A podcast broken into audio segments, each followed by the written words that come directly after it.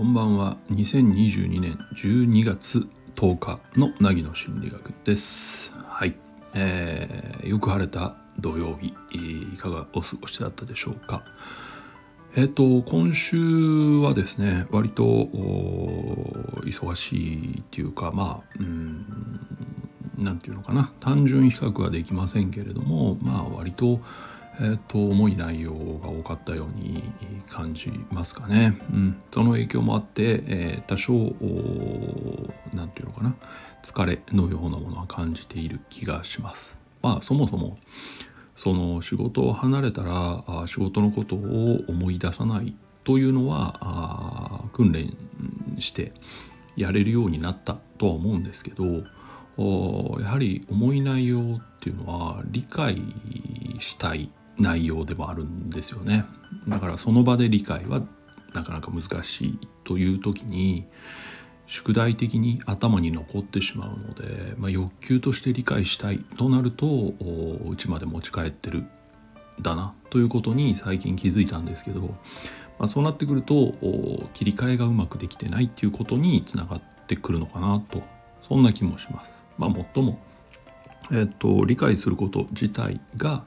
えー、楽しくてこの仕事をやっているという面があるので、えー、まあそこまで苦痛ではないはず なんですけどね。はい。まあ自分のことはよくわからないということでしょう。はい。えー、今日の話ですけどね。今日は何を話をしようと思うかっていうとどんな気持ちでその選択その行動をしているかによって、えー、結果が随分変わってくるんじゃないかみたいな話をしようと思うんですよね。うん、例えば、えー、簡単な例をちょっと挙げようと思うんですけどうんちょっと最近気分が塞いでいるとしましょう。でその時にですね明日は休みなので、えー、出かけるという選択と、うん、気分が塞いでいてそういう気持ちにならないから明日は出かけずに家でゴロゴロするという選択この2つを考えたとします。でまあ前日寝る時にはですね、うん、気分変えたいから明日は出ようと思っていたとしましょう。ところが次の日朝目が覚めてもあんまりやっぱり布団からベッドから出る気にならないなとか、うん、ちょっと外の様子を見てもあんまり出たとしてもなっていうちょっと後ろ向きな感覚に襲われて出る気がどんどんなくなってくる。でそんな中で、まあ、やっぱり行くの出かけるのはやめようと。今日はうちでゴロゴロするんだという結論に至ったとします。さてこの時にうんとこうやってゴロゴロすることが今一番必要だからこれはいい選択なんだと思ってゴロゴロするのとああ結局外に行く。行くって言いながら、うん、いつもこうやってゴロゴロしちゃうんだよなダメだなと思ってゴロゴロするのとでは当然ですが精神的に与えられる効果は大きく変わってくるという話です。うん、イメージできますかね。はい。えー、ですのでまあ何て言うのかな同じ選択をしたとしてもそこに自分に対してプラスになるような考え方ができているかそれとも自分を否定したり批判したりしながらその行動をしているかっていうのはまあ後の影響に大きく関わってくるんですよね。うん例えばもう一つ考えましょうか。うん、とても悲しい時に、えー、まあ悲しみに浸るという選択と悲しみを忘れるためにうん別のことに夢中になって、えー、気分転換を図るという選択があるとしましょう。うん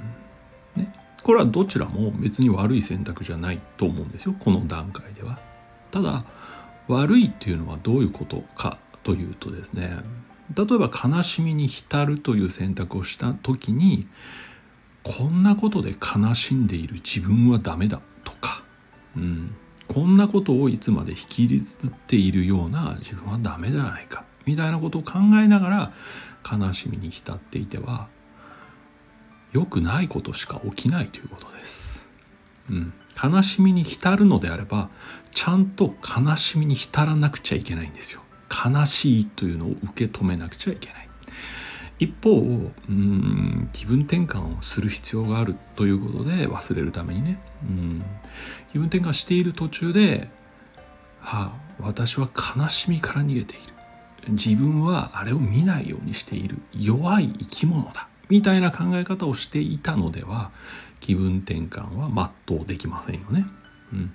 気分転換すると決めたのであれば気分転換に夢中にならないといけないんです。そうこれは今必要なことだからしているんだとか悲しいことに変わりはないが少し自分にも刺激を与えないと